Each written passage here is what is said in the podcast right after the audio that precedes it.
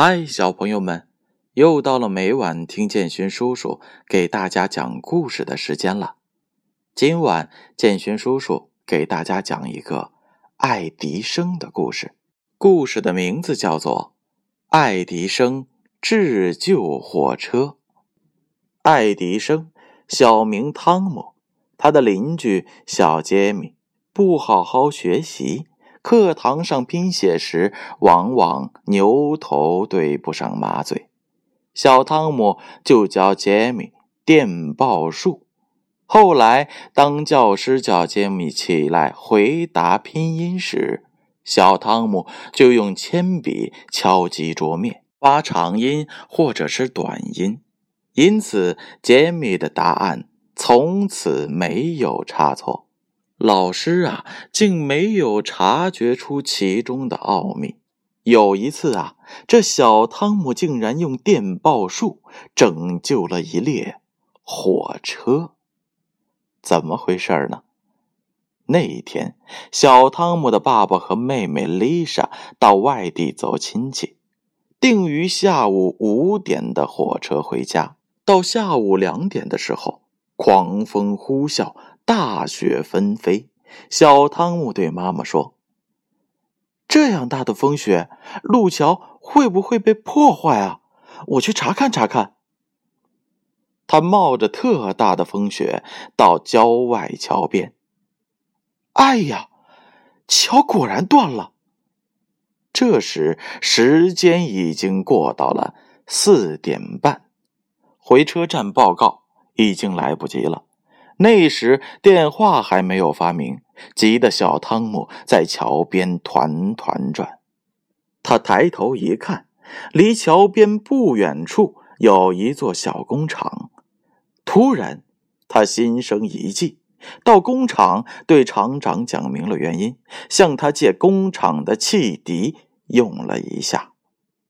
小汤姆拉响了汽笛。那清脆的长短音，就像在发电报。如果懂得电报用语的人，就会听出这样的话：“丽莎，丽莎，我是汤姆，我是汤姆。前面铁桥断了，前面铁桥断了，快请列车长停车，快请列车长停车。”那汽笛反复传播着这样的电报。下面咱们来说一说汤姆的妹妹丽莎。平时经常和哥哥做电报游戏，所以熟悉电报的收发。这时，他坐在火车当中，忽然听到了汽笛中带有电报的内容，就凝神的听了起来。听完之后，丽莎是大吃一惊，忙把这电报翻译给爸爸听。父女俩慌忙的找到了列车长。列车长竖起耳朵一听，虽然不懂电报用语，但事关整个列车人员的安危，马上下令刹车。